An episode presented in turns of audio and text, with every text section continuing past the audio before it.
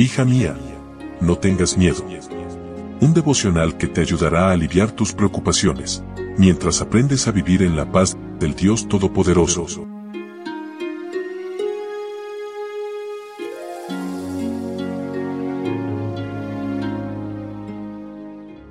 Hoy es viernes 29 de septiembre. Hola, hola, ¿cómo estás? Buen día, buen día.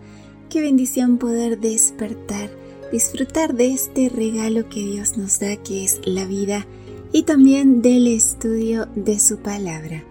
La parábola de la viña es el título para hoy y nuestro texto bíblico se encuentra en Marcos, capítulo 12, versículo 12.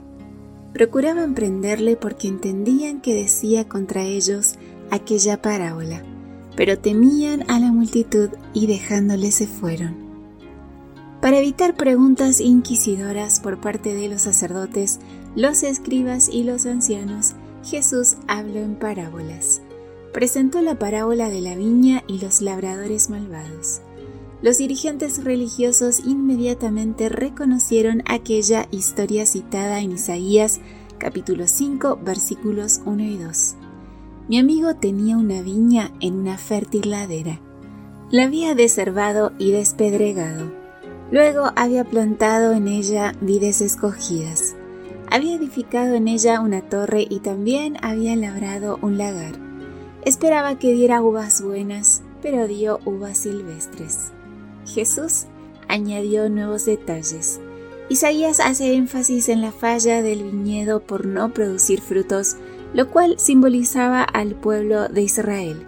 Jesús se enfocó en los labradores de la viña que simbolizaban a los líderes religiosos.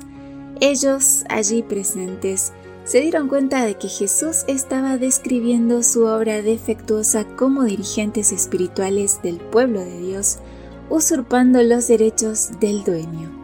Jesús se presentó a sí mismo como el heredero de la viña, el Hijo de Dios.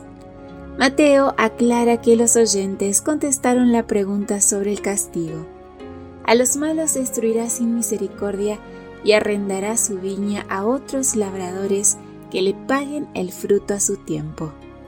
Contestaron correctamente y se condenaron ellos mismos. Jesús les aclaró que la piedra fundamental había venido y ellos la habían rechazado. El reino de Dios estaba allí rechazado por los constructores espirituales. Los líderes se sintieron terriblemente ofendidos no podían soportar más insultos de este profeta itinerante. Ellos eran los únicos cualificados para juzgar y Jesús los estaba poniendo en evidencia públicamente. Les habría encantado detenerlo inmediatamente, pero le tenían miedo a la multitud. Las palabras de Jesús habían impactado poderosamente y unidas a la actitud de los líderes del templo, quedó despejada toda duda de quiénes eran los labradores malvados. En su sabiduría infinita, Dios escogió la piedra fundamental y la colocó él mismo. La llamó simiente estable. El mundo entero puede colocar sobre él sus cargas y pesares, puede soportarlos todos. Con perfecta seguridad pueden todos edificar sobre él. Cristo es una piedra probada nunca chasquea a los que confían en Él. Él ha soportado la carga de la culpa de Adán y de su posteridad y ha salido más que vencedor de los poderes del mal. Ha llevado las cargas arrojadas sobre Él por cada pecador arrepentido. En Cristo ha hallado alivio el corazón culpable. Él es el fundamento estable. Todo el que deposita en Él su confianza descansa perfectamente seguro. Y así llegamos al final de nuestra meditación, querida amiga. Gracias por tu compañía. Que tengas un lindo día viernes, un feliz día de preparación. De mi parte, un abrazo fuerte. Yo te espero mañana aquí, primero Dios, en nuestro devocional para damas.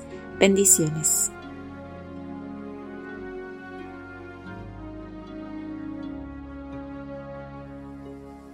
Gracias por acompañarnos.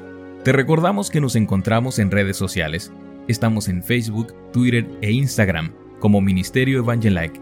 También puedes visitar nuestro sitio web www.evangelike.com.